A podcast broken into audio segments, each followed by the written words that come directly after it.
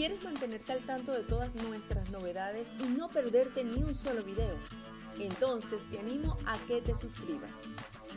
No te preocupes, es gratis. Además, no olvides activar las notificaciones y darle like.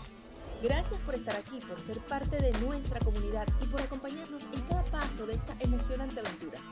Comencemos. Mari, feliz tarde, feliz tarde para todos. Qué alegría poder estar acá y acompañarlos en este espacio. Eh, no, para nosotros es un gusto, de verdad para nosotros es un gusto tenerte acá, de escucharte, Angie. Bueno, hemos escuchado muchas oportunidades a Humberto y ahora tenemos a la otra parte, digamos, tenemos ya el yin y el yang. Así es. Así que bueno, encantadísima de tenerte, Angie con un tema que, va a mover muchas emociones y que nos interesa muchísimo, porque nos interesa, yo creo que todos necesitamos quitarnos esa autocrítica, esa desconfianza, ese poco merecimiento que a veces tenemos y lo marcamos tanto y no nos deja continuar, no nos deja seguir en la vida. Totalmente, totalmente. Y mira que tú dices que lo tenemos desde hace mucho tiempo y es porque nuestra principal o el principal origen o raíz de esta autocrítica tiene que ver con esa historia, esa historia y los adultos que estaban en nuestro alrededor, cómo crearon ese clima eh, o esa trama emocional en la familia. Si nosotros tuvimos eh, tramas emocionales en donde fuimos juzgados, fuimos señalados, comparados, en donde se nos exigía mucho, en donde de repente eran muy rígidos en cuanto a cómo debían ser las cosas, cómo debíamos comportarnos, hablar y entre muchas cosas más. Mira, yo recuerdo mucho de mi historia, no a mí directamente, pero sí lo vi con otros niños o niñas, incluso cuando iba creciendo y escuchaba como por ejemplo creencias de no sonrías, no rías tanto, no brinques, quédate tranquila, las niñas no hacen esto, los niños no hacen aquello. Todo esto se convierte en nuestra vida adulta, en, nuestra, eh, en nuestro diálogo interno. Es esa conversación privada que vamos a sostener todo el tiempo y que tiene que ver cómo se construyeron todas estas verbalizaciones en nuestra infancia o adolescencia. Entonces, esta voz de autocrítica responde justamente a cómo fuimos señalados, tratados, juzgados, a cómo se nos pedían las cosas o se nos exigía que hiciéramos esto o que dejáramos de hacer. Y eso es lo que nos constituye hoy. La confianza la podemos ver de varias formas. Hay un concepto que a mí me, digamos, me gusta mucho, me impacta y lo he llevado en mi propia vida y es el que les quiero compartir. La confianza es un acto de fe. ¿Qué quiere decir un acto de fe? Que nosotros tendríamos que actuar para poder encontrar evidencias y en función de esas evidencias aparece la sensación de confiar. Y por supuesto, entonces esa autoconfianza tiene que ver con las evidencias que yo me doy y cómo me percibo frente a esas evidencias. Entonces la autoconfianza es un constructo mental. La autoconfianza es lo que yo percibo de mí misma en función de qué? De esas evidencias que me doy. Incluso más allá de la emoción, incluso más allá de esa conversación privada que sostengo, de autocrítica, de esa conversación privada que sostengo de autoculpa, de esos miedos de no quiero decepcionar a los demás, de esos miedos de no quiero fracasar o quiero encajar o quiero evitar. Entonces, bien interesante todo este, eh, esta construcción de la confianza, y yo le digo confianza inquebrantable porque es una confianza que no lucha, que simplemente como acto de conciencia ya sabes que hay algo en ti, una llamita, ese fueguito que es más que suficiente para que tú te sientas merecedora, suficiente, de ser quien eres en esa autenticidad, que también es bien lastimada en función de esta historia que nos puede acompañar a muchos de nosotros. Porque es que la, la autenticidad a veces no es bien recibida. Y lo sabemos, cuando yo quiero ser yo misma, pero o quiero que tú seas tú misma, pero cuando eres tú misma, entonces hay algo que a mí me hace ruido de ese ser tú. Sé tú, sé alegre, sé divertida, habla en voz alta, pero sabes que a mí me molesta cuando lo haces. Entonces, la autenticidad se, se tiene un alto precio que pagar muchas veces. Para muchas personas, poder decir, yo soy yo, yo soy auténtica, y porque es que eso va de la mano con la autoconfianza, también supone ciertas ganancias y también supone ciertas pérdidas. En este, en este camino de fortalecer tu autoconfianza inquebrantable, probablemente vas a dejar muchas relaciones atrás o en el camino. Sí. Porque se trata justamente de de ser tú, de sentirte cómoda en tu propia piel, de habitar tu propio camino, la propia dirección que elijas para ti. Entonces, este es un tema muy hermoso. Mira lo que nos comentan acá. Sí, se vuelve hasta hipocresía para encajar, como nos dicen acá, lo escriben en el chat. Muchas veces sí. Ahora, la, la pregunta está es, ¿a qué precio? yo lo tendría que hacer y si realmente yo quiero pagar ese precio. Yo diría, yo prefiero pagar el precio de que en mi camino se sumen las personas que realmente quieran estar conmigo desde la autenticidad a estar con personas que realmente no aprecian lo auténtica que yo pueda ser, ¿no? En mi ser integral. Sí, es buscar como que volver a nuestro centro, a nuestra naturalidad, a ese bienestar emocional que me va a reconectar con lo que yo quiero. Y muchas veces estamos como con esa puerta cerrada porque estamos con personas, con personas que se vamos a saludar a Humberto que se está conectando en este momento. Apoyo, eh, apoyo. Apoyo total. Humberto Montes. Pero esa, esa situación donde entonces tengo que alejarme de personas tóxicas, de personas que no son tan, eh, tan que me, puedan producir ese bienestar que yo necesito para crecer y para hacer ese cambio que, que, tanto requiero para hacerme el ser humano que quiero que deseo. Mira, yo eh, diría que más que alejarme o acercarme, es también estar muy consciente, consciente de la alimentación, y no me refiero a alimentos físicos, sino con qué me nutro, ¿sí? Con qué me nutro, con qué nutro mi espíritu, con qué nutro mis pensamientos, estar en esa atención plena también para darme cuenta qué alimento de mis propios pensamientos, ¿Qué alimento en la autopercepción, en ese autoconcepto? ¿Cómo me veo a mí misma? ¿Qué me digo? ¿Qué digo de mí? ¿Cómo opino? Sí, eso es sumamente importante. Y fíjate que el autoestima, que es una, un componente muy importante y muy valioso para la autoconfianza, tiene mucho que ver es cómo te valoras y no de valor personal de autovalía, no, ¿Qué estimación haces de ti? Si tú opinas algo de ti, ¿cuál es la opinión? ¿Y de qué calidad? Por eso yo más que decir, tiene que ver con alguien que se acerca o que está en tu entorno, claro, es sumamente importante poder ser un poco selectivos en cuanto a Oye, si yo quiero ser una persona entusiasta o convertirme en una persona entusiasta y me encuentro frecuentemente en entornos de conversaciones muy quejicas, de conversaciones catastróficas, claro, claro que no voy a contribuir con esa forma de ser entusiasta que quiero ser.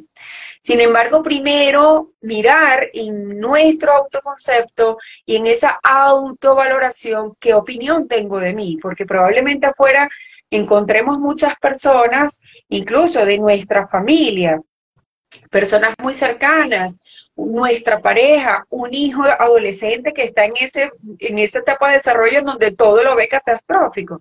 A esas personas, por ejemplo, no le podemos decir que no, o no la podemos sacar de nuestra vida porque, mira, habla de esta manera, porque se expresa de forma negativa, porque todo el tiempo está pensando en problemas. Lo que sí podemos hacer es mirarnos y decir, ¿qué de eso entra dentro de mí? ¿Qué de eso yo nutro o le doy alimento?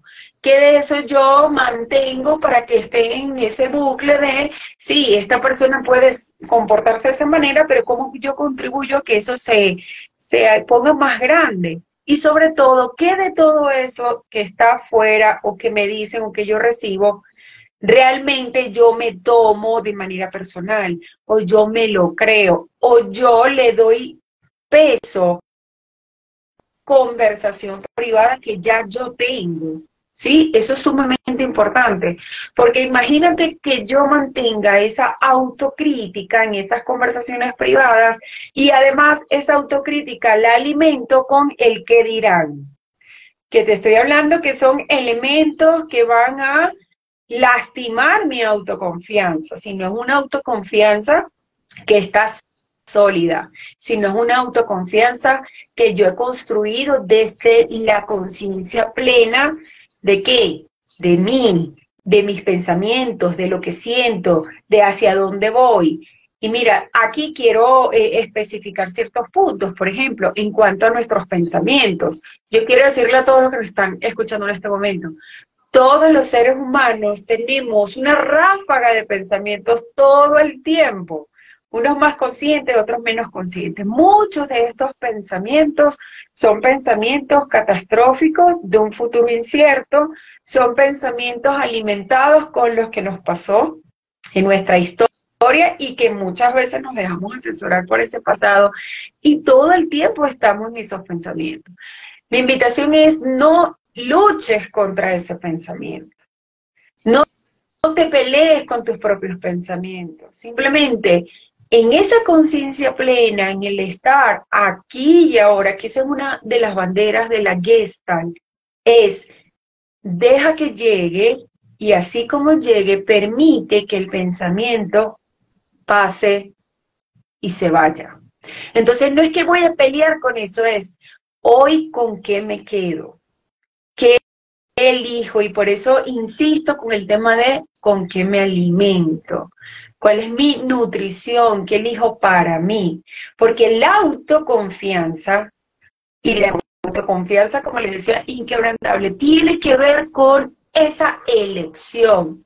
Ya no podemos simplemente dejarlo al azar o que alguien me valide o reconozca quién soy. Es yo conmigo, en ese espacio interno, porque afuera siempre vamos a tener un estímulo que sea a lo que, a cómo me quiero sentir o a qué quiero pensar de mí o cómo me gustaría, en quién me gustaría convertirme. Siempre vamos a tener un estímulo adverso. El tema es, y esto a lo mejor lo he escuchado un montón de veces, está muy trillado y puede ser cliché, es cómo tú lo interpretas. Y es la realidad. ¿Sí? Fíjate, y eso mismo te iba a preguntar, ¿cómo lo, cómo lo interpreto? Por ejemplo, soy una persona que no tengo, eh, tengo muy poca confianza en mí y cuando me veo en el espejo, no tengo a nadie alrededor, estoy yo sola con el espejo y lo que hago es criticarme. Ya voy a salir, pero es que tengo el cabello de esta manera, no, no puedo, los lentes no están bien cuadrados. ¿Sabes? Empieza uno como que a, menospreciar y, termino saliendo porque tengo que cumplir un horario o tengo un compromiso. Pero yo voy ya con la preparación, ya yo me mentalicé a algo no tan bueno. ¿Cómo puedo yo ahí hacer algún cambio o nutrirme? Mira, eso es más común de lo que imaginamos, sobre todo en el gremio femenino. Sí. Nosotras las mujeres nos vemos al espejo y lo primero que vemos es, oye, mira, tengo acá y mírame aquí y me faltó aquí.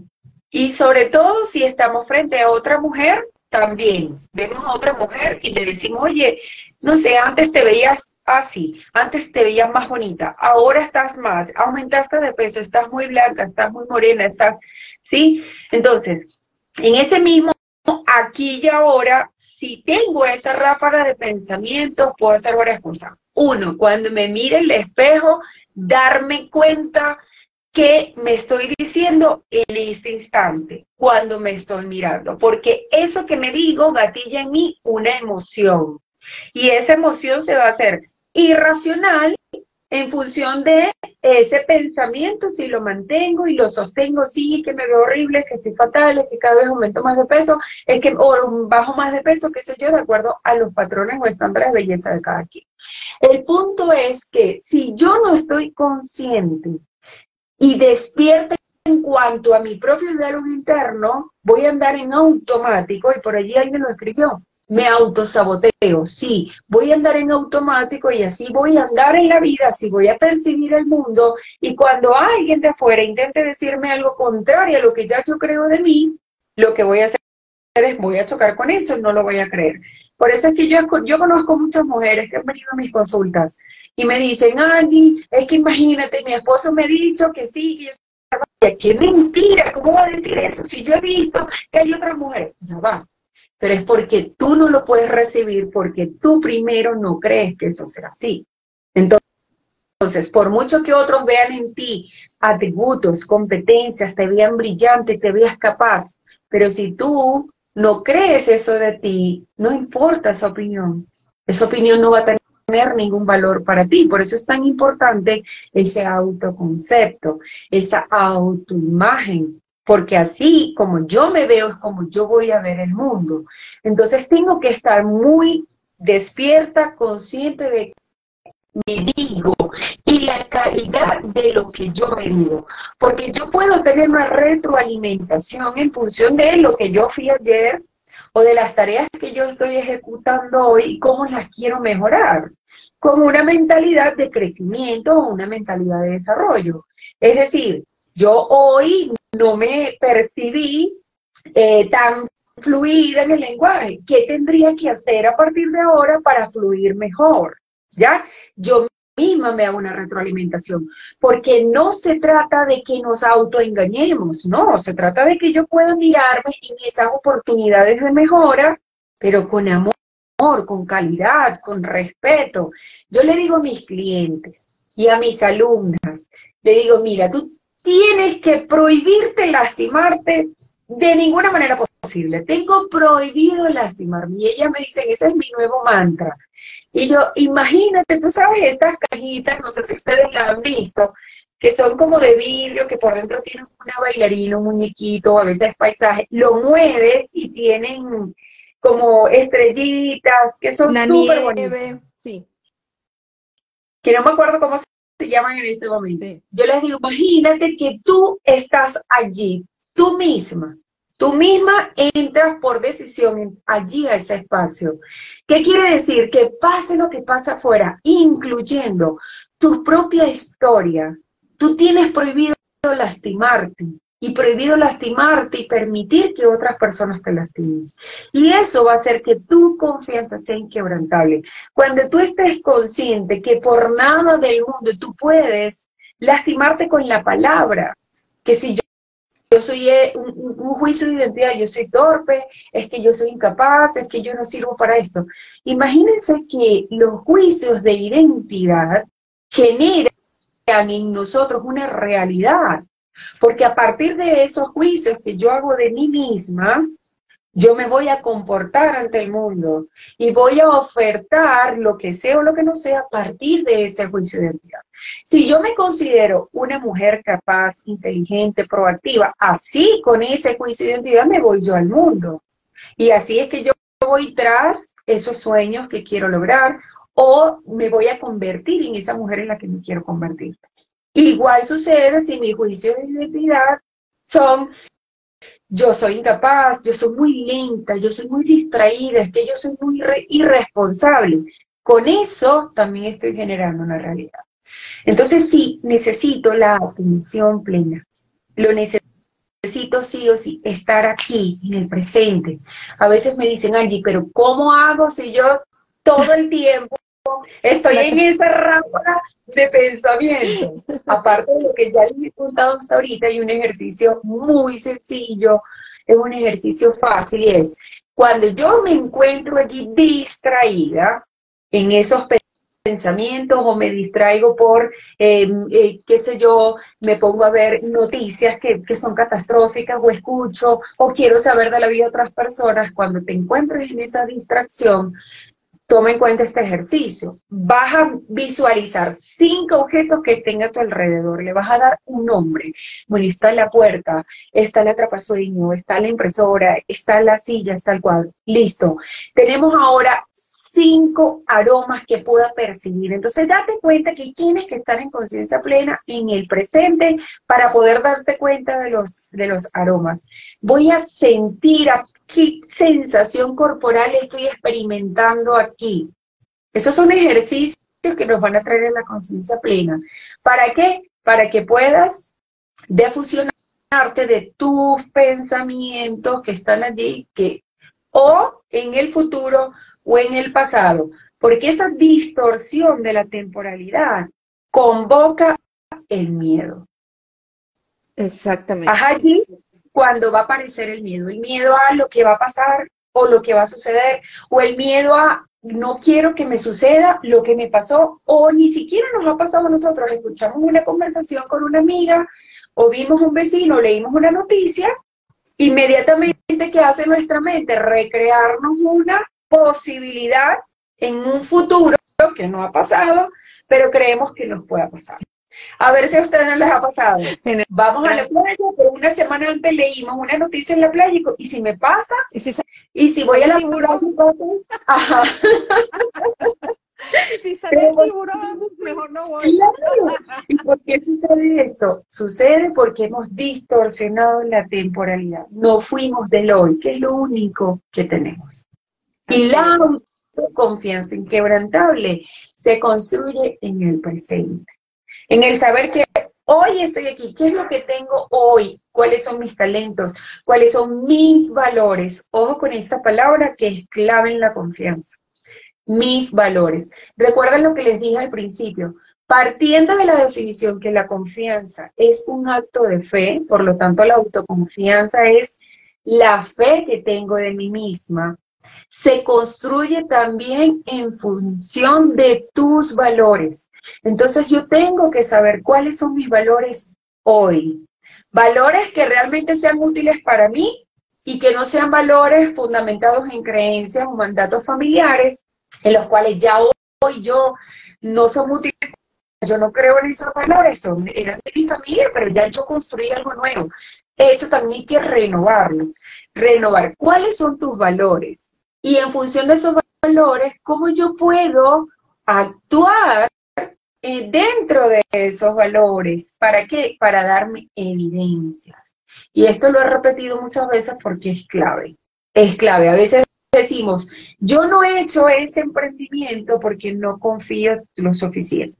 Yo no hablo, hablo, en público porque no confío lo suficiente. Yo no esto porque no hay confianza. Y resulta que primero tendríamos que tener una evidencia para que la confianza se pueda fortalecer. Entonces yo les digo a todos ustedes, anda con todo ese miedo y toma por lo menos el primer paso. Da por lo menos el primer paso. Que no estoy hablando de que lo hagas de choque. No, anda progresivamente para que esa sensación vaya apareciendo. Y ya va a haber un momento en donde tú vas a decir, wow, he hecho más de lo que me imaginé que iba a hacer. Muchísimo más. Fíjate que nos estaban preguntando, ¿cómo saber cuáles son nuestros valores? Y también, yo creo que también debemos aunarlo con que también tenemos que, no sé qué, si habrá también alguna herramienta para entender cuál es nuestro potencial, porque cada uno tenemos un potencial muy grande y no lo vemos. Claro que sí. Claro que sí. Bueno, la pregunta de los valores. Los valores responden a una pregunta, vale la redundancia. ¿Qué es importante para ti? ¿Qué es lo más importante para ti? Por ejemplo, para mí es muy importante mi familia. Ahí tengo un valor, mi familia. Para mí es muy importante comunicarme de manera respetuosa. Ahí tenemos otro valor, el respeto. Para mí es muy importante aceptar, tenemos otro valor, confiar, Sí, ahí vamos sabiendo, pero depende mucho de lo que sea importante para ti.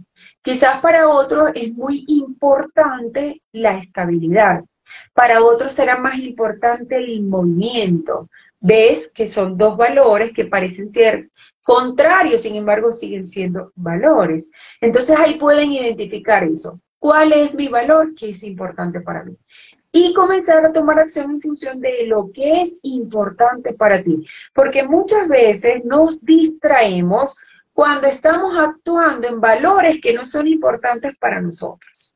En estos días atendí una cliente que me decía, mira, yo quiero perseguir mi propósito, yo quiero perseguir mi propósito, Angie, pero, y esto pasa mucho con los migrantes, pero tengo que trabajar para darle el sustento a mi familia, porque soy la única que trabaja en mi casa y tengo que mantener a mi hijo, a mi mamá, a mi, ayudar a mi hermano que acaba de llegar a este país.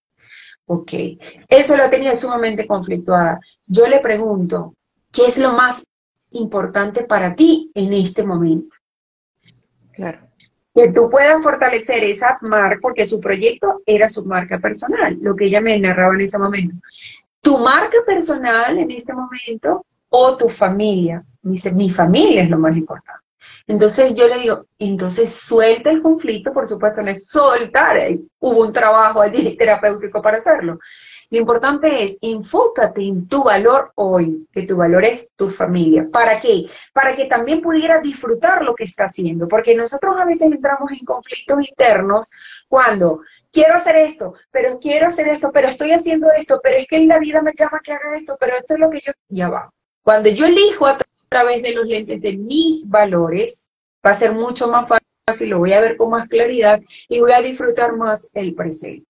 Y esto se une con la pregunta del propósito o del potencial.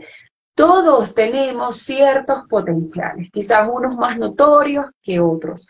Lo cierto es que si yo puedo identificar en mí a través de mis gustos, mis preferencias, lo que se me hace fácil, yo tengo que preguntarme, ¿sé con qué y tengo con qué? Sí, yo lo sé, pero no tengo cómo buscar los recursos. Yo tengo con qué, tengo los recursos, pero no lo sé, me preparo. La preparación, el conocimiento es sumamente importante también para fortalecer la autoconfianza. Porque yo quiero hablar en público y no me preparo, me va a ser muy cuesta arriba hablarlo. A diferencia de si yo me preparo, entonces ya tendría que comenzar a practicar para obtener la maestría pero no puedo dejar por fuera estos elementos. Con relación al propósito, yo tengo una, una definición que me gusta mucho y tiene que ver con el, la espiritualidad, desde el punto de vista espiritual. Todo lo que tú hagas tiene un propósito y el propósito es que tú sirvas a otros y puedas ser feliz tú. Entonces, si desde donde yo estoy puedo alcanzar ambas, ya estoy cumpliendo un propósito. Mira qué hermoso, y era lo que le compartí a esta cliente. Si tú en ese lugar estás estás sirviendo le puedes solucionar algo a una persona, no estoy hablando con que interfieras, le estás prestando un servicio. Y al mismo tiempo eso te trae felicidad a ti porque estás cumpliendo con tu familia y contigo misma. Oye, estás cumpliendo un propósito. Los propósitos no solamente tienen un nombre y un apellido, yo, mi propósito es hablar ante miles de personas, ya va, pero si, ¿qué es lo que quieres hablarle a miles de personas? Quiero crearles conciencia, que sean amor, que sean paz. Oye, pero hazlo primero en tu casa, hazlo primero en tu hogar, ahí ya estás cumpliendo con tu propósito, si es que ese es tu propósito. Entonces vamos a ir dándonos cuenta que en el lugar donde estamos, en ese pedacito de tierra, si nosotros contribuimos a que ese lugar esté más amoroso, reine el respeto, la armonía, la aceptación, en donde cada una de las personas que habitemos ese pequeño espacio podamos habitarlo desde la aceptación y la, y la validación de quién eres, de quién quieres ser, estás cumpliendo un propósito. Yo me siento cumpliendo un propósito en mi hogar cuando le brindo a mis hijos un espacio en donde ellos puedan ser quien quieren ser, donde ellos se puedan desarrollar lo que se quieran desarrollar. Yo me exploto la felicidad cuando mi hijo llega y me cuenta un progreso que fue pequeñito, pero wow, ¿cómo te sientes? Estoy feliz, no sé, se está contento. Ya para mí, yo siento que estoy cumpliendo un propósito de amor aquí, porque le estoy permitiendo que sean, que se desarrollen, porque eso los va a acompañar en toda su vida en esa autoconfianza. Cuando yo los veo y digo, oye, ¿cómo confían en sí mismos? Cuando escuchan y a veces me cuentan que a otro compañero o alguien les dijo un comentario, digamos, vamos a ponerlo entre comillas, negativo, o que les hizo cierta, tuvo cierta experiencia en donde pretendían dejarlos mal y ellos por el contrario se ríen, hacemos chistes de eso. Oye, a mí me dice, ahí hay una confianza inquebrantable. ¿Por qué hay una confianza inquebrantable? Porque ellos saben quiénes son y también saben cuáles son sus oportunidades de mejora. También saben que todos, y, y eso es algo que nosotros tenemos que, a ver, que todo el mundo lo sepa. Todos tenemos luces, tenemos sombras, tenemos oportunidades de mejora. Eso no nos hace menos ser humano. Claro que no. Lo que sí nosotros podemos procurar es que en nuestro pedacito de tierra, la que nos corresponde, sembrar semillas de amor, porque eso es lo que vamos a cosechar para nosotros el día de mañana. Así es. Fíjate que aquí nos escriben, bueno, aquí una persona que se siente un poco mal porque siente que no está haciendo nada, nos escribe Irián, Irián Villarreal, que no está haciendo nada ni por ella ni por su familia porque es jubilada se siente inútil en ese caso, ¿no? Y fíjate, fíjate que tantas cosas que, tiene a la, a la mano que podría apoyar y servir, ¿no? Claro, y mire, yo te voy a decir una cosa también. Tú me dices, está jubilada. Imagínate entonces todo lo que ha construido ahora porque es que muchas veces no nos reconocemos nuestros logros, nuestros progresos, las semillas que sembramos en algún momento. Eso también es importante, reconocerlo para abonar a ese terreno de la autoconfianza, porque no se trata de que yo soy más valiosa por lo que hago, se trata de que yo soy valiosa por quien soy, por quien estoy siendo, porque de mí yo puedo compartirle, que de mis valores puedo compartirle a otra persona. Porque de repente, mira, acá puede venir a mi casa familia, pueden venir amigos y a lo mejor la ayuda que yo les puedo dar es escuchándolos. Esto es uno de mis valores, la escucha. Ves, yo estoy aquí para escucharte. ¿Sí? Entonces, eso ya es algo que yo estoy aportando, eso es parte del propósito que yo estoy haciendo. No tengo que estar haciendo algo que para los ojos de los demás sea extraordinario. No, es simplemente compartir algo de ti, ¿sí? Compartir algo de ti. Yo creería que eso es muchísimo más valioso. Y el que esté jubilada, estoy asumiendo significa que has dejado algo también para otros en algún momento. Solo que hay etapas de nuestra vida y eso hay que respetarlo. Hay etapas de nuestra vida para entregarlo todo y hay etapas de nuestra vida para recibir. Exactamente. Para recibir. Fíjate que nos estábamos hablando de los niños, ¿no? Y nos piden cómo podemos hacer, porque bueno, los que estamos, los que somos padres, los que estamos, tenemos toda eh, la posibilidad de estar criando, entonces ¿qué herramientas nos podrías regalar para generar esa confianza? Porque vemos que definitivamente el tema de la confianza y la autocrítica viene desde la niñez. Entonces, ¿qué herramientas podemos manejar nosotros como padres para poder orientar entonces a nuestros hijos o los más pequeños de la casa? Porque podemos estar viviendo de repente con un sobrinito o con alguien eh, que, que podamos orientar y ayudar para que esa confianza se mantenga y que sembremos esa semillita. Mira, la primera diría yo que con el ejemplo, ¿sí? Yo pienso que no hay nada que enseñe más, inspire más que el ejemplo con tu propia vida. Entonces, cuando tú te comportas de alguna manera, tus hijos lo van a tomar. Tus hijos te están viendo. Más que lo que tú le dices que hagan o dejen de hacer, ellos están observándote y están en la trama emocional de la familia. Eso se les va a quedar en las células para toda la vida. Entonces yo diría que lo primero es el ejemplo. Número dos, ser confiables para nuestros hijos. ¿Qué es ser confiables? Ser confiable es que le permitamos a ellos expresarse sin que nosotros juzguemos, critiquemos o controlemos el cómo se supone que ellos deben ser, actuar, vestirse. Por supuesto, no estoy hablando que dejemos a un lado las normas de convivencia, que dejemos a un lado, em, qué sé yo, las normas que cada uno como familia tenga en función de los valores que maneje. A lo que me refiero es al ser, a ese, a ese constructo que está allí, que quiere manifestarse. Yo veo a mis hijos, por ejemplo, y a unos les gusta una música, a otros les gusta algo diametralmente opuesto. A mí no me gusta lo que a ellos les gusta, a mi esposo no le gusta lo que les gusta a todos. somos como un compendio de gustos musicales, de vestir, pero todos cabemos. Y ese es el mensaje en la familia en donde que sea un espacio donde todos cabemos, donde todos tenemos derecho de opinar, que si mi hijo no quiere algo, a ver, cuéntame por qué no quieres. ¿Sí? No es que tienes que querer, porque eso es muy común de las familias latinoamericanas. Yo vengo de una familia en donde la era tienes o no tienes, entonces es importante cuestionar eso. ¿De verdad tiene que ser así o no?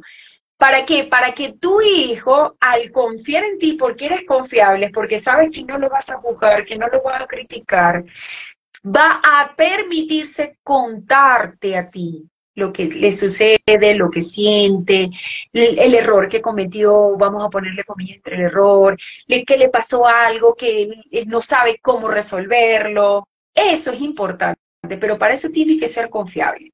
Porque de lo contrario, ¿qué hacen los hijos? Los hijos se callan, los hijos se alejan, los hijos prefieren resolver con la gente afuera. Y eso es algo que yo no recomiendo. ¿Por qué? Porque nosotros sabemos, en función de esos valores que ya les hablaba, nosotros sabemos también lo que entre comillas puede ser lo mejor, lo más útil para nuestros hijos, porque los amamos, porque queremos lo mejor para ellos. Entonces, dejar la educación de nuestros hijos a la calle, mira, yo no lo recomiendo. Pero para que esto no pase, tenemos que ser confiables. Entonces, ser el ejemplo, ser confiables para nuestros hijos y por supuesto permitirles ser. Y si hay algo que nosotros vamos a, vamos a ponerle para que todos vayamos sintonizados con eso, vamos a atacar que sea el resultado, la consecuencia, el comportamiento y nunca hay niños nunca. Una vez escuché en un restaurante, delante de mí, una mamá estaba con el niño, el niño se le cae el vaso y la mamá le dice, pero bueno, tienes manos de mantequilla, todo se te cae, que eres un torpe. Ahí estoy atacando al niño, al ser, no a la conducta o al comportamiento. Entonces esto es súper importante, separar, ok, mi hijo hizo algo que trajo consecuencias que nos afecta a todos. ¿Qué voy a hacer? Vamos a intervenir en esas consecuencias que nos está afectando a todos. Si mi hijo llega y una noche comparte con sus amigos, ve películas en la sala, en la sala donde está el televisor y, al otro, y deja todo eso desordenado y al otro día nosotros queremos usar la sala, pero no podemos por el desorden, no hago nada diciéndole a mi hijo que él es esto, que él es lo otro, porque tú vas siempre, porque ven, vamos a conversar sobre el resultado. Nosotros queremos ver televisión, no podemos hacerlo porque la sala está desordenada. ¿Qué esperamos? Que recojan esto. Ustedes pueden utilizar la sala de televisión, invitar a sus amigos, teniendo en cuenta que esto es un área que todos utilizamos y necesitamos que esté en buen estado. ¿Qué esperamos? Fíjense lo que estoy diciendo. Planteo una situación. Le digo, ¿qué esperamos? Importante la solución. ¿Qué esperamos? Que que para las próximas tú recojas, que estés pendiente, que estas cosas no sucedan, que todo dejen en su lugar. Y ahora para nosotros poder utilizar la sala, entonces por favor recoge lo que está acá. ¿Por qué es importante? Porque nosotros tenemos el legítimo derecho de hacer reclamos, ¿sí? Pero ¿qué se diferencia un reclamo de una queja? Que en el reclamo hay solución, en la queja no. En la queja lo que hay es una catarsis en donde yo digo un montón de cosas que quizás pueden ser ofensivas, pero en el reclamo yo digo, miran, esto no me gustó, me parece esto, la conducta que yo espero es esta, o la solución es esta que yo espero de ti. ¿Sí? Esto va a construir una confianza en nuestros hijos porque ellos van a sentir que ellos están siendo cuidados en su ser, están siendo cuidados y muy, y muy respetuosos de sus gustos muy particulares. Cuando yo escucho a mi hijo que hay canciones que a mí no me gustan, jamás le diga, qué horrible eso que estás escuchando, qué No, simplemente le digo, a mí no me gusta. Mi género es este, que tampoco a él le tiene que gustar lo que a mí me gusta. Cuando él me dice a mí tampoco me gusta, pero es a mí, todos entendemos es que la opinión de cada quien es de cada quien. No tiene que ser de todos. Sí. Aquí hay esa democracia de que porque me gusta a mí no les tiene que gustar. No, ya va. Somos diferentes y somos bienvenidos. Y de ahí podemos fortalecer en ellos esa semilla de la autoconfianza, porque recuerda que tu voz hoy, la de tu voz adulta en tu niño, va a ser su voz interna cuando sea adulto. Exactamente. Esto hay que tenerlo muy presente. Exactamente. ¿Lo puedes repetir nuevamente porque se cortó un poco la última frase? Claro que sí. Les decía, y recuerden esto, la voz de nosotros como adulto en nuestro niño va a ser su voz interna cuando ellos sean adultos. La forma en, cómo nosotros juzgamos, señalamos, pedimos algo a nuestros hijos, va a ser la forma en cómo ellos van a pedirlo y a pedírselas a sí mismos. Si yo le pido a mi hijo las cosas manipulándolo, haciéndolo sentir culpable, voy a tener un adulto, un hijo adulto que se va a sentir culpable cuando a alguien no le gusta algo que él hace, va a tener miedo a decepcionar a los demás, va a querer encajar, va a, aceptar lo que todo para evitar algún conflicto o poder poner límites a los demás. Entonces piensa lo importante que tenemos un tesoro en nuestras manos. Tenemos un tesoro que es nuestro hijo y que ayudarlo a crecer conscientemente y en amor también es parte de nuestra responsabilidad. Aunque igual yo les quiero decir algo, cada uno de nosotros tiene una forma de interpretar la vida y esto lo sé como hija y lo sé como madre. A veces decimos, oye, yo creo que la estoy haciendo muy bien y resulta que estoy afectando a mi hijo de formas que ni me he imaginado. Por eso, gracias que existe los profesionales de la salud mental para que nos ayuden a todos. Están los psicólogos, están los coaches, están otras herramientas que nos pueden acompañar en estos procesos. Porque es que a veces lo entregamos todo, pero bueno, la interpretación de cada quien es la interpretación de cada quien. Y que no, no, no la sabemos todos, como dicen. Por supuesto. no la tenemos todas. Por supuesto. Angie, te comento, bueno, nos quedan pocos minutos, ¿no? Pero bueno, hablamos, me parece excelente porque hemos pasado por todas las, como por todas las edades, todas las situaciones. Y me encanta la frase que me llevó hoy, es prohibido lastimar. Prohibido. De ninguna manera posible. Ni mental, ni verbal, ni física.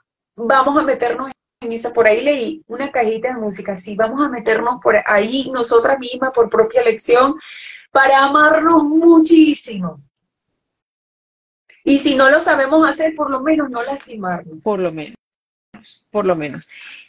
Fíjate que nos quedan pocos minutos, ¿no? Entonces, vamos a la parte ahora ya del adulto. Ya yo viví, ya yo tengo mis creencias, tengo mi autocrítica. Hay días que amanezco que, mm, que me amo y me adoro, hay días que no tanto, entonces que me veo más defectos.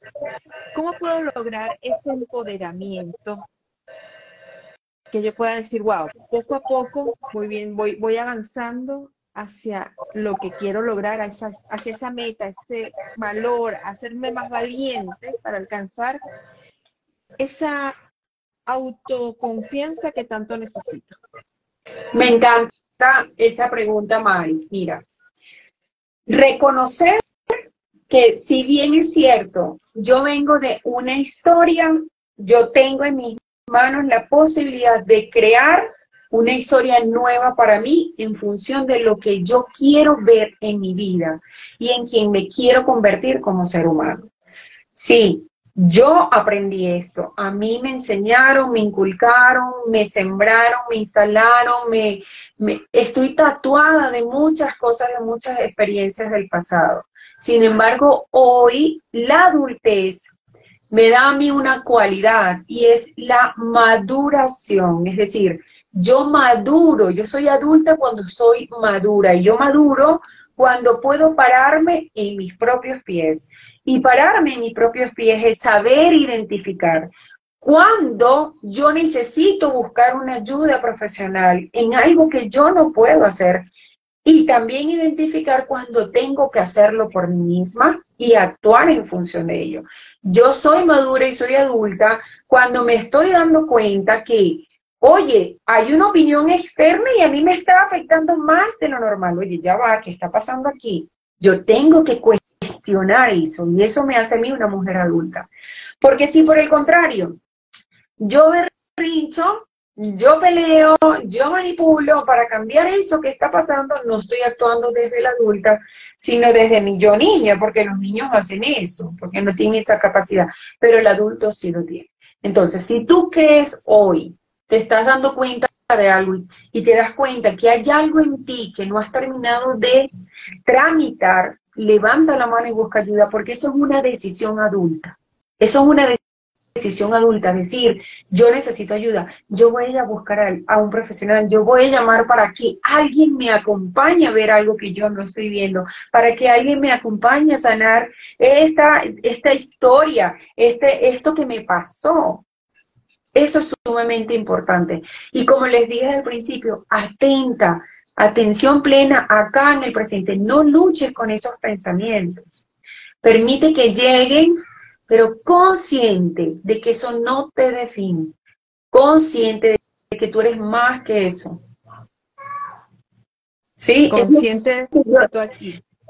Y sobre todo, prohibido lastimarte, de ninguna manera posible. Así es, así es. Me encanta y me lo llevo como, como, como un gran regalo hoy, porque, bueno, tenemos que con dos, bueno, fueron muchas cosas, ¿no? Pero me llevo la confianza como un acto de fe, prohibido el lastimarte, que me parece importantísimo, y los valores que definitivamente es aquello que te importa a ti y que tienes que entonces esforzarte en conseguirlo y quizás hasta hacer una lista, cuáles son mis valores, qué es lo que me gusta, algo bien sencillo para que entonces puedas como empezarlo a visualizar y entonces a, ir entendiendo, ¿no? Esto es mío, esto es prestado, esto, esto lo, adquirí de mamá, esto lo adquirí de papá, esto sí es lo que soy yo. y esto va como lo que quiero a partir de ahora. Porque una de las cosas más hermosas de la vida es que siempre tenemos derecho y oportunidad de elegir. Instante a instante podemos elegir. No creas que porque tú tuviste una elección desacertada en el pasado, hoy no puedes transformarlo, tú puedes cambiar eso.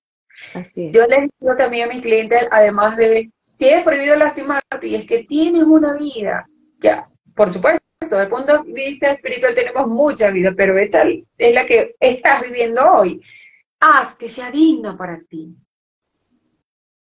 Haz que sea digna para ti, es el regalo que quiero entregarles a todos que te la disfrutes tú, no que te disfrutes en función de lo que la gente quiere que tú hagas, disfrútatela tú, a tu manera. No tiene que ser bajo ningún esquema, ningún estándar social. Hoy las redes sociales que tenemos este regalo gracias a las redes sociales.